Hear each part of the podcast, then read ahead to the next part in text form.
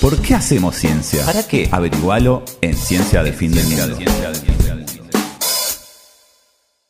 Eh, bueno, gracias Pablo por venir. Por favor, un Eh, placer. eh, qué bueno. y mm, bueno, eh, ¿hacia dónde vamos? ¿Quién vamos sabe? en este barco sin timón que es ciencia del fin del mundo. Entonces, haces eh, eh, enseñanza de las ciencias naturales eh, y bueno, ¿querés contarnos un poco? Dale, ya yo Sí. Me, me traía como algunas preguntas este, con las cuales yo encaro, digamos, la enseñanza ¿Ves? y que me parecía que estaban buenas como para charlar un poco entre todos y todas. Todos tenemos alguna relación con la educación, ¿no? Ah, algunos como profes, eh, algunos como estudiantes. Es raro eso igual. ¿Qué cosa? Como que, para mí, como todo el mundo fue a la escuela, como todos fuimos a la cree escuela, que puede. claro, todos creemos que podemos hacer opiniones sobre la escuela, porque Y todos es- fuimos a la escuela. Y es terrible porque encima si tuviste buenos docentes, creo yo que siempre parece muy fácil lo que hacen. Entonces, si, si tuviste aquel docente que parece muy fácil lo que hace, es Claro. que es el más Es que, difícil. Eso no lo puedes hacer vos también. Probablemente, sí, sí, totalmente. Bueno, pasa un poco eso. Eh, sin embargo, bueno, me parece que está bueno pensar un poco en la enseñanza de- del área, digamos, en ciencias naturales. Podemos pensarlo en el nivel primario, en el secundario. Ujú. Partiendo un poco de la pregunta de, digamos, con algunas preguntas. O sea, uno podría plantearse eh, del qué enseñar, cuando hablamos de enseñar ciencias naturales, el cómo y el para qué, digamos, ¿no? Ok. Entonces, en, en ese...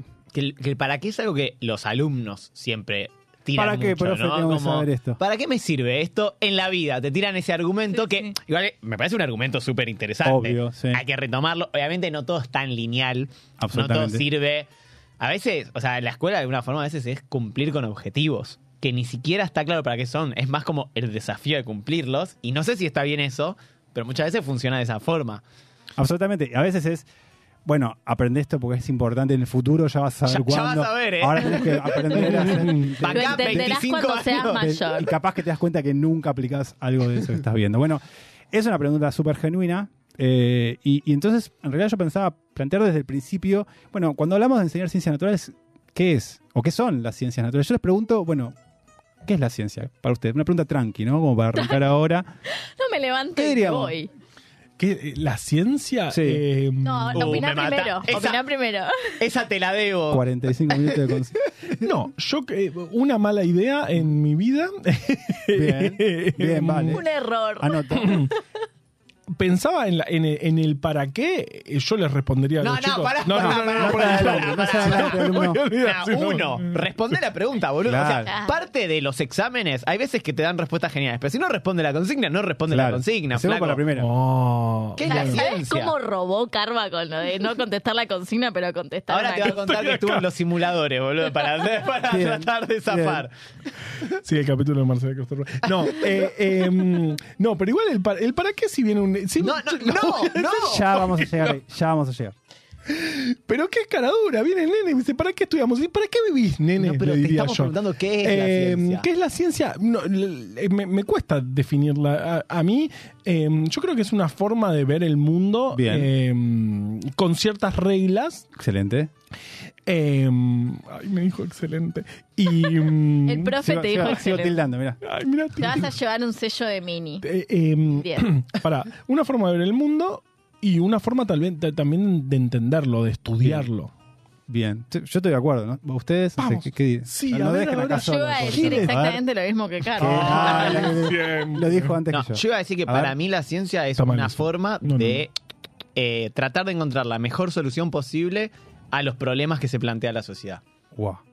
Pero no Bien. necesariamente Muy politizado. un hay un problema. Pero problema no en el sentido de conflicto, sino problema en el sentido de pregunta. Bien. Responder es la forma más acertada posible de responder preguntas. Bien. Si querés, ahí la- te la reformulo. Bueno, aparecieron palabras preguntas, apare- apareció la búsqueda de respuestas. Eh, podemos acordar que es, eh, digamos, una forma, una búsqueda, ¿sí? Un Una conjunto búsqueda, de gusta. herramientas que tienen, dan, digamos, que buscan responder a preguntas que nos hacemos sobre montones de cuestiones. En ciencias naturales podemos pensar que esas preguntas tienen que ver con fenómenos con los que interactuamos, ¿sí? Eh, Como por ejemplo, tomar mate. como por Ya ejemplo tomar mate, ya vamos a llegar ahí, etcétera. Ah, el pueblo, Eh. Entonces, esto- estas respuestas que ustedes están trayendo de alguna forma dan cuenta de la ciencia, no como algo que uno podría pensar que es eh, un conjunto de respuestas solamente, ¿sí? un conjunto de ideas, de conceptos, sino que además es un conjunto de preguntas, y un conjunto de formas de dar respuesta a esas preguntas. Bueno, yo estoy de acuerdo con eso. Eh, esta idea de pensar la ciencia no solamente como un conjunto de productos, de teorías, de conceptos que se han podido construir a lo largo de siglos y siglos, eh, sino también de formas de dar respuesta a esas preguntas. Claro, porque también si hay un problema que la- obviamente la educación siempre va cambiando, pero lo que hoy damos como certero, mañana tal vez no es certero. Entonces, si no enfocamos en las preguntas y solo en las respuestas, esa educación el día de mañana queda totalmente obsoleta. No, y aparte es un problema para, para cómo entendemos como sociedad a la ciencia. Si solamente pensamos que las ciencias son las respuestas, tenemos problemas como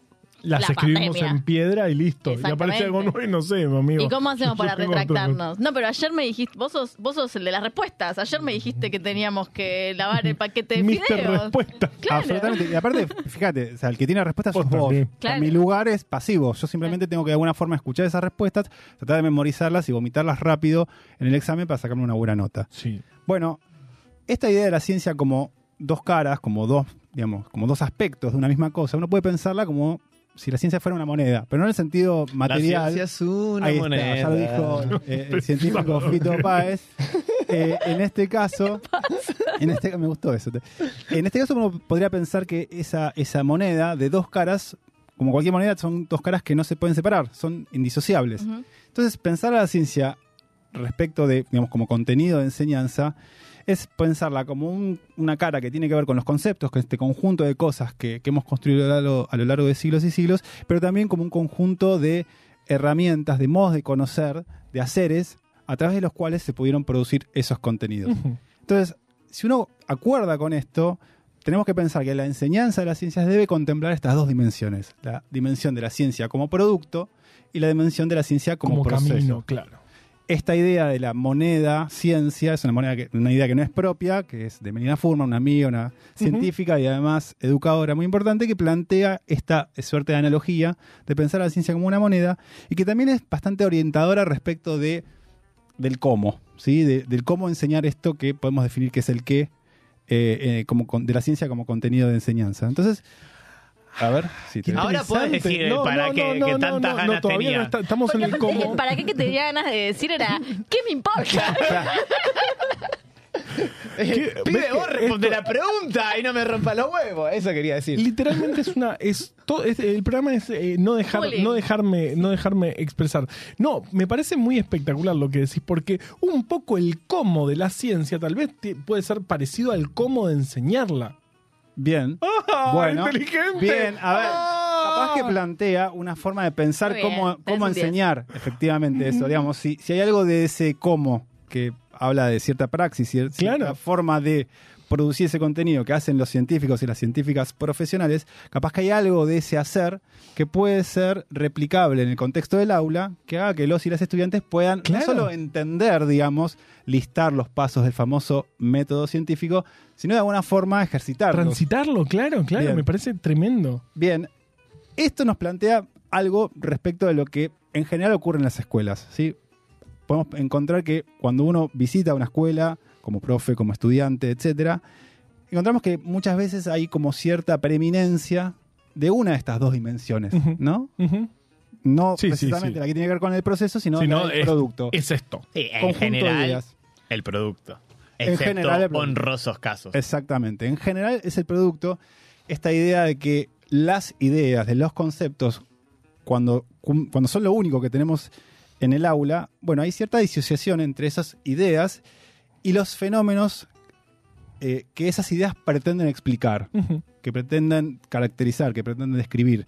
Y cuando se rompe esa relación, hay algo que se pierde. Es como de alguna forma tener un conjunto de respuestas a preguntas que nadie se hizo, un conjunto de saberes que son vacíos, pues pierden eso. el anclaje, digamos, con aquello que de alguna Que forma Pasa mucho, eh, ya sé que eh, no es ciencia natural, es exacta, pero por ejemplo cuando te explican el teorema de Gauss, por decir algo, Sí. ni me acuerdo cómo es, pero me acuerdo de una fórmula re específica.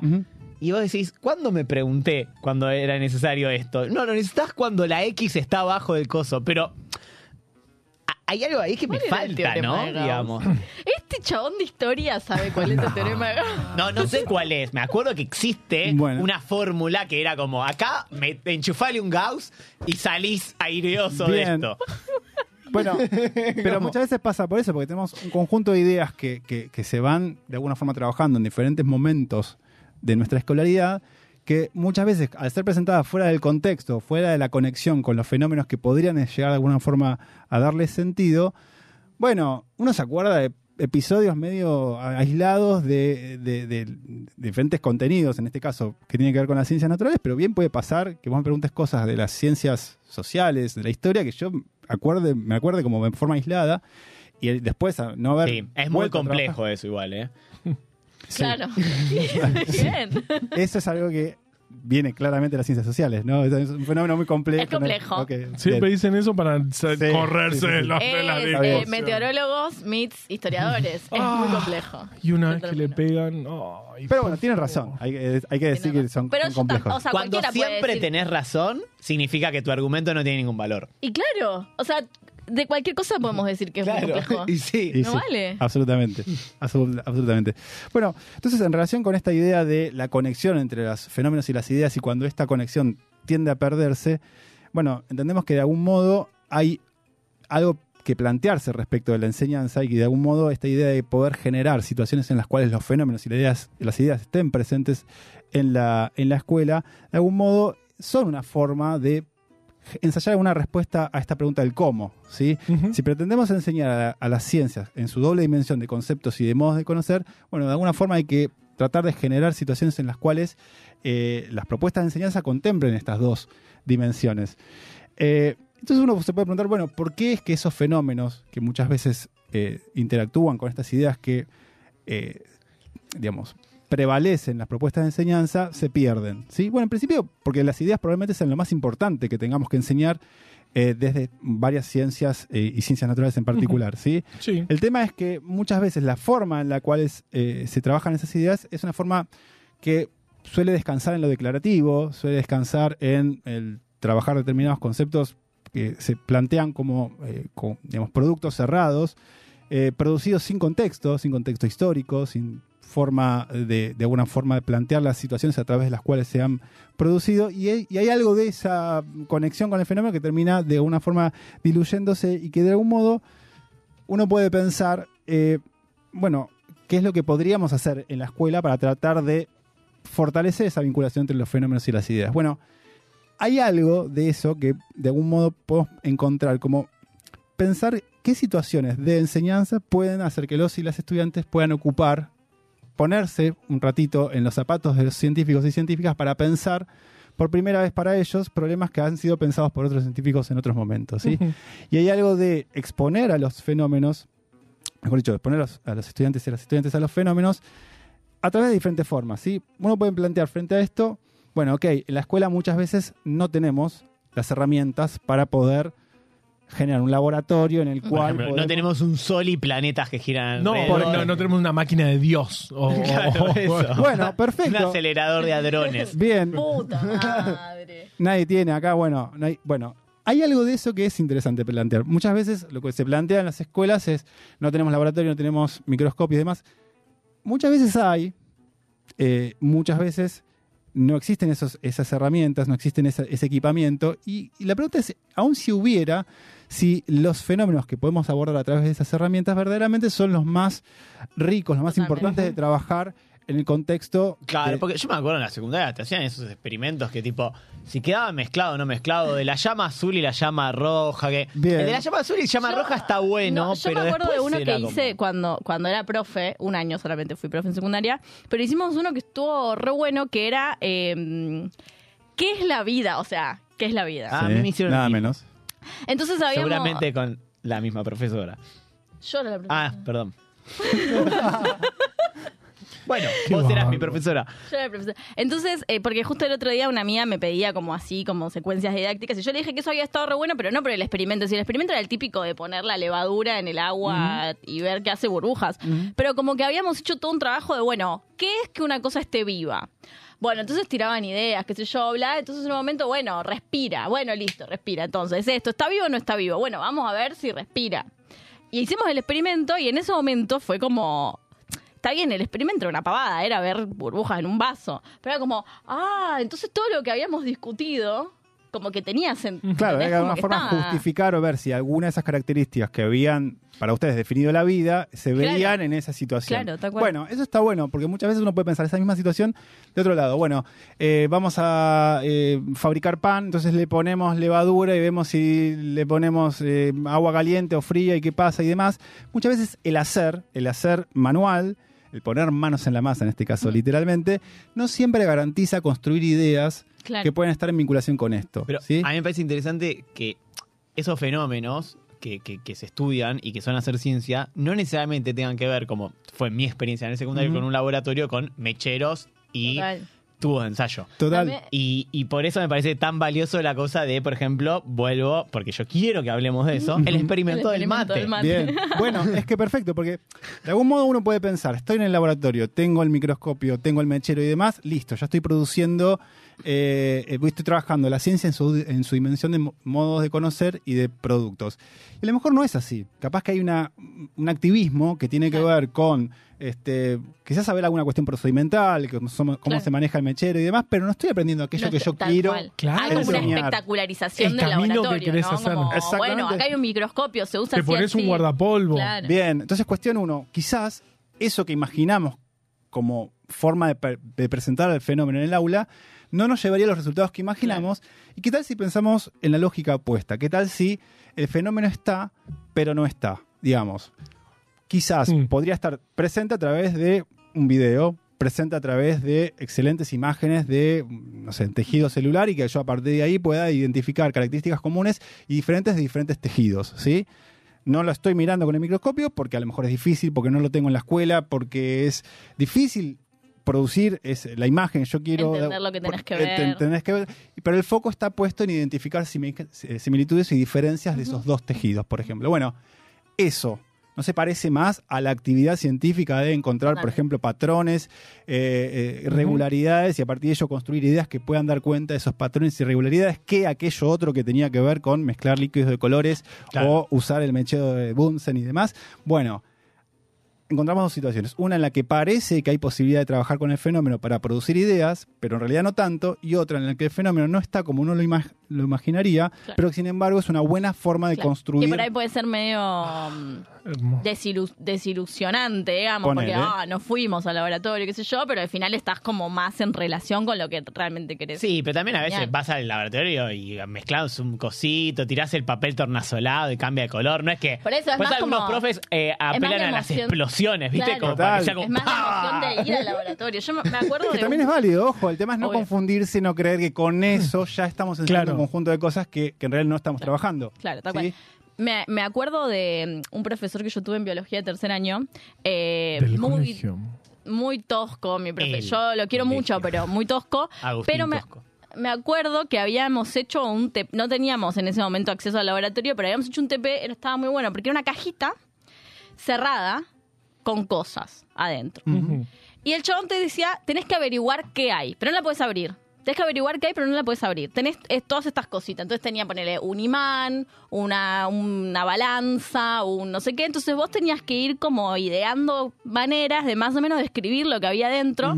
Pero en ningún momento podía salir la caja. O sea, no nunca supimos lo que había dentro. Pero entonces agarrábamos un imán y, bueno, algo de metal hay, porque agarrabas el imán Truco, truco, truco, truco. y los, qué sé yo, como todas cosas así. Y me acuerdo que no me enseñaron nada de biología con ese coso, digamos. O sea, Pero sí mucho respecto de, de- de la naturaleza de la ciencia, digamos. Claro. Recontra. estar de alguna forma buscando esa caja negra, dar, de- describir a partir de partes este, fragmentarias de la realidad, reconstruir procesos, reconstruir modelos que expliquen eso que vemos y que den y que en realidad Sí. no sabés lo que hay. Porque yo hasta el día de hoy no sé lo que hay en esa La puta caja. madre, si estás escuchando, profe Juli, ¿qué mierda había en la caja? el Barba González, así El- se llama. Le decíamos el Barba. Pero, pero le pedimos que diga que la había o no. que la magia. No, que no se rompa la magia. colega eh, y amiga Vane, que es profesora de biología Sí. en el colegio donde trabajamos con Pablo, a fin de año se los dice. Hace el mismo experimento, pero a fin de año les dice, muestra "Oh, que hay. Sí, sí. Pregúntale si él fue su profesor y si le, No creo. le dijo.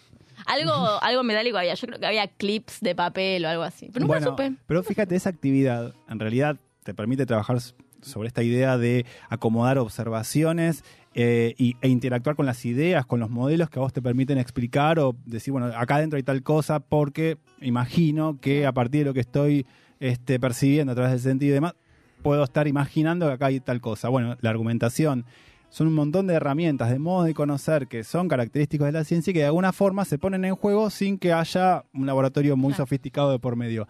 Entonces, en definitiva, la, frente a esta pregunta que tiene que ver con el qué y el cómo, frente al cómo podemos pensar, por un lado, la necesidad de no engañarnos, no imaginar que estamos trabajando en determinado cosa, conjunto de cosas, de saberes y de saberes hacer, cuando en realidad este, nos situamos en la situación idílica del laboratorio, eh, Mm. y poder tener claro que en función de esos objetivos que uno pueda tener como docente, pensar que las formas de presentar los fenómenos en el aula puede, quizás son distintas, son diversas, son alternativas a lo que la tradición implica. Eso por un lado. Y eso de alguna forma nos plantea quizás la posibilidad de abrir el, el repertorio eh, y nos hace que, si, si quieres, menos dependientes de montones de factores que como educadores no podemos manejar del todo. Tener el equip- equipamiento necesario, quizás podemos reclamar como ciudadanos, como integrantes del sistema educativo, que haya condiciones dignas para enseñar con todas las herramientas que necesitan los y las estudiantes, pero también nos da más herramientas a nosotros como docentes para decir, bueno, si lo que yo quiero enseñar es esto, quizás no hace falta todo aquello para enseñar aquello que yo quiero enseñar. Y ahí viene el mate. Qué pesado Él quiere con hablar el del mate. mate. Está bien, igual. Bien, Está bien. bueno, hay algo de eso que tiene que ver con pensar que en esas situaciones de enseñanza uno puede ver, frente a esta lógica de, este, de poder responder preguntas vinculadas con lo experimental, bueno, dise- diseñar experimentos sencillos para dar cuenta de preguntas que a lo mejor a nosotros como ciudadanos, como ciudadanas, nos pueden llegar a llamar la atención. ¿sí? Está muy bueno ese ejemplo que ustedes trajeron, que, tra- que han traído y que hoy hace que sean furor, digamos, con- comunicacional. Top ese experimento 40 en vivo. Sí, nos paran en la calle. de, eh, de Vos la- sos el del mate. de- del mate. Bueno, hay algo de esa lógica que para los pibes y las pibas de, de- de- de nivel secundario es sumamente atractiva en nuestra experiencia y que eh, yo, además de trabajar con, con Martín y con Vanessa en, en un colegio, eh, un colectivo que se llama Expedición Ciencia. Que, eh, bueno, tiene un laburo así de varios años atrás vinculado con la, la enseñanza de las ciencias en diferentes públicos, pero en particular eh, público adolescente. Y una de las estrategias que tiene, que, que tenemos ahí en el espacio y que de alguna forma también ensayamos en el colegio, tiene que ver con el poder pensar a través de la lógica experimental formas de dar respuesta a este tipo de preguntas. Entonces los pibes y las pibas plantean preguntas, construyen preguntas, las recortan, las definen de manera tal de poder ser respondidas a través de un experimento y atraviesan todos los pasos que uno atraviesa como científico, como científica, para a través de un experimento dar respuesta a, a preguntas quizás más complejas.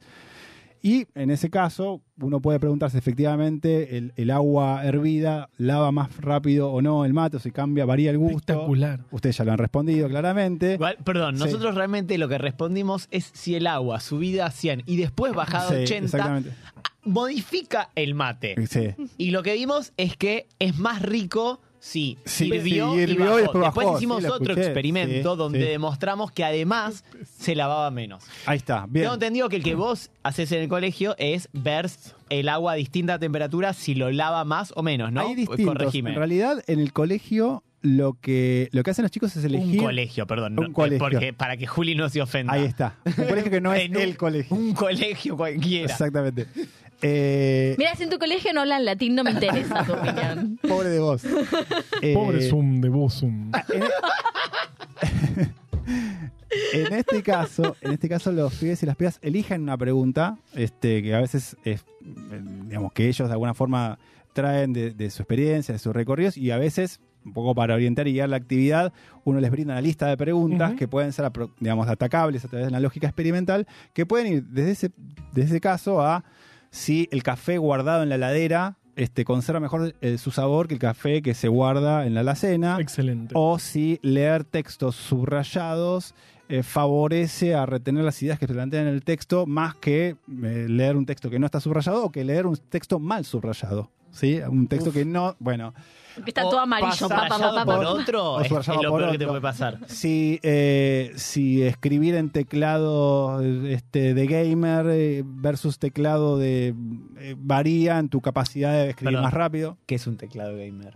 Teclados Está separado, ¿no? luces y qué sé Ah, yo, y como- separados. está como hay- en B corta, ¿no? Exactamente. Pero, y, y- y que casi que no me importa, incluso en el, el experimento del mate, que él Basta de es tan- decir no me importa. No, no, no, no, boludo. no. La verdad es es que Tenemos si un te- invitado acá que boludo, está te puedes ir a Urbana. Play. me que levanto, tanto me te levanto y gusta. me voy. No, no, no, pero justamente lo que voy es, en el experimento del mate, creo, a mí me, no me importa mucho el resultado. Y en lo que vos decís, no importa mucho el resultado. Lo interesante es, tenemos esto, tenemos agua caliente, agua fría, mate. ¿Cómo respondemos esa pregunta? El caminar, el cómo, me parece lo más fundamental. Y después el, El resultado, combinar. qué sé yo. La respuesta es lo de menos, efectivamente. Claro. Es parte importante, pero de alguna forma da cuenta de esta Señor. posibilidad, de este recorrido, en el que vos, en el medio, tuviste que definir, bueno, ¿cuántos grupos voy a hacer? ¿Cómo voy a asignar los sujetos a cada uno de los grupos? ¿Qué es lo que voy a medir? ¿Cómo lo voy a medir? Claro. Hay veces que medir cosas es fácil porque es con un termómetro, con una regla. Hay veces que hay que construir métricas que no son Claro, como Convencional. cuán lavado está el mate. Por ejemplo. Nosotros tuvimos que poner una numeración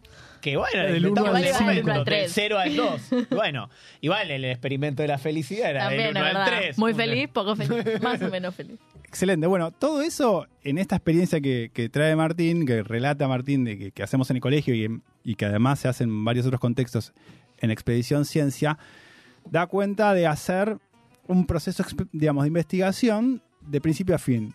Partiendo de una pregunta que a veces es muy general, hacer una pregunta general y dividirla en preguntas eh, mucho más acotadas y puntuales es parte del ejercicio que muchas veces los y las científicas realizan para poder dar una respuesta que es parcial, pero que de alguna forma nos va acercando a una respuesta más general sobre muchos fenómenos. Eso que para los pibes no es tan común de ver ni tan No, y no de viene vivir. dado también, Y no porque uno viene está sentado ahí, eh, tiene el profesor y el profesor Claro. te dice, "La- las cosas que Exactamente. viven tienen Bien. estas características. Manuel decía, si hervís el agua, se lava el mate. Claro. Bueno, ¿qué sé La yo? El paquete de yerba embole, te me estás dice. quemando la- el final de la historia Claro. y me estás dando respuestas a, a- a preguntas que nadie Claro. se hizo. Entonces, Exacto. Bueno, todo ese recorrido que también tiene que ver con formar una, pre- una, una hipótesis, una predicción, si mi hipótesis fuera cierta, qué es lo que yo espero que suceda en mi experimento, eh, bueno, analizar los datos, generar un tipo de conclusión a partir de esos resultados y demás, y después comunicar todo eso en un póster, que es lo que vio Mm. Martín alguna vez pues, pe- pegado en una pared de, de alguna de las aulas del colegio. Todo eso nos trajo acá. Y todo eso es lo que nos trajo acá. Bueno, da cuenta de eso, hacer una suerte de eh, recorrido y jugar lo que en términos, voy a, voy a citar porque estamos haciendo una suerte de columna o algo así Sí. vinculada con la educación en ciencias, había que citar a alguien, digamos, ah, ya hablé de, de Melina Furman, pero bueno, David Perkins, que es un, un pedagogo bastante reconocido, habla de la idea de jugar el juego completo. Ujú. ¿Por qué? Frente a que muchas veces la educación tiene que ver con hacer ensayar muchas veces movimientos y jugadas parciales, digamos, ¿sí? en las cuales uno se ejercita un montón en determinados teoremas y determina el- el- la, curva de Gauss y demás, y uno no sabe Creo que para no es qué. una curva. La, No, no sé qué es. Yo sé que es algo que sirve cuando tenés la X tablerito. en otro lugar. bien, Una ecuación. Una ese, ecuación. ese es el problema ecuación, cuando traes el cupo de sociales. Siempre te pasa.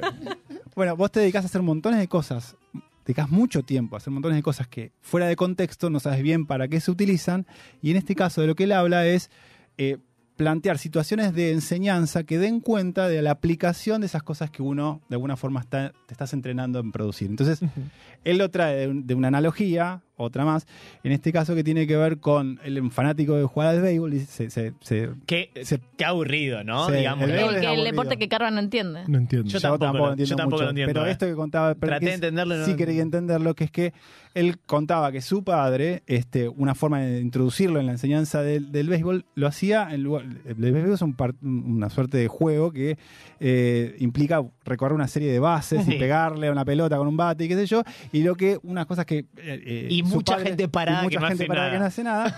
En este Uno caso. que mira, mira dice, se fue. Total, bueno.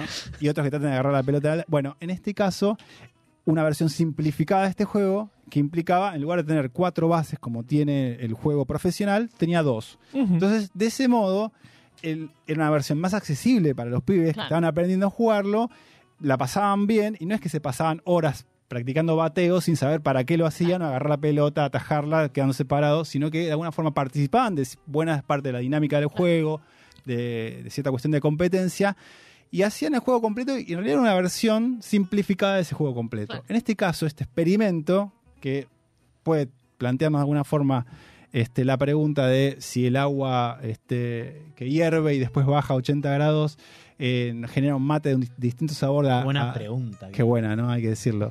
este, son formas de algún modo de generar versiones simplificadas de ese Claro. juego de la ciencia que de algún modo es más complejo, pero que de algún modo este, vivir esa situación en, en primera persona nos acerca a estas dos dimensiones de, de la ciencia. Nos queda entonces, me parece, pensar el para qué de todo esto. El para qué según Carva es no me interesa. No me interesa. No me importa. Bueno, es una Yo le respondía, le respondería, ¿y vos para qué vivís, niño? Bien. Bien, puede ser. ¿Cómo posible. le vas a responder así a un nene? Y sí, y dale, y respondeme vos, qué sé yo, no sé, para qué, porque la verdad, ¿para qué venís vos acá? La, la verdad que no sé. Porque me yo. obligan, te dice. Un po- bueno, a mí también me obligan. no. Yo si no vengo acá a dar sigamos, clase- por favor, que tenemos poco tiempo. Bien, bueno, entonces, en ese para qué uno puede pensar, bueno, muchas digamos, una forma de dar respuesta a esta pregunta puede tener que ver con pensar en formar estudiantes que después puedan continuar su formación científica en carreras a futuro. Sí. Y es una lógica, que si se quiere, una lógica propedéutica de que, digamos, que sigue mucha... Pará, pará, pará. ¿Cómo? Pero yo no sé, eh, nosotros Dijo una somos, palabra el, que yo no sé somos el es. cupo de, bio- de biólogos. Igual yo no sé qué la palabra esa que dijo, ni la no la puedo ni repetir, me parece. propedéutica. qué significa. La hermenéutica. La se hermenéutica parece. de la ontología.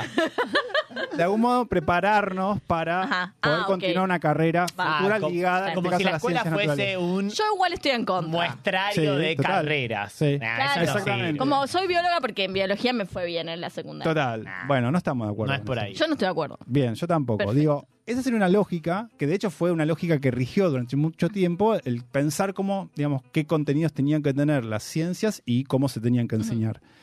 Pero hay otra que surge desde mediados del siglo pasado, que tiene que ver también con poder pensar qué herramientas nos brinda la ciencia, o, eh, con esta idea de la alfabetización científica, que de cómo se produce la ciencia, nos permite, digamos, aplicar o tener una, una interacción con los productos, eh, digamos, con las, grandes preguntas que, atraviesa la sociedad, digamos, y de, de algún modo conocer cómo se produce algo de la ciencia nos da herramientas para poder tomar decisiones informadas y de alguna forma este, fundamentadas como ciudadanos y ciudadanas.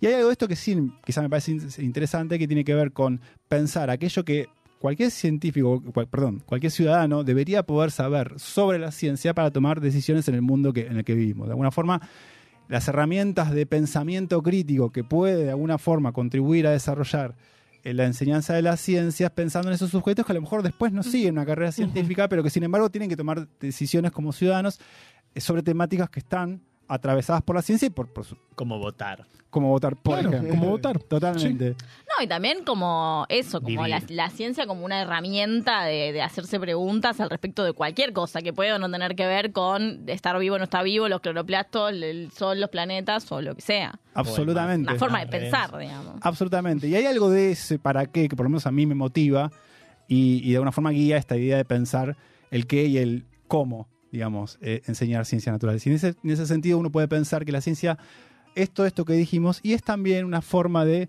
encontrar o buscar algunas respuestas eh, como si fueran antídotos, no para todos, pero sí quizás para algunos de todos los males que, que- que atraviesan o que, que- que- que de alguna forma asolan a nuestro mundo. Así que un poco por ese lado era la, Era el la gran idea. para qué.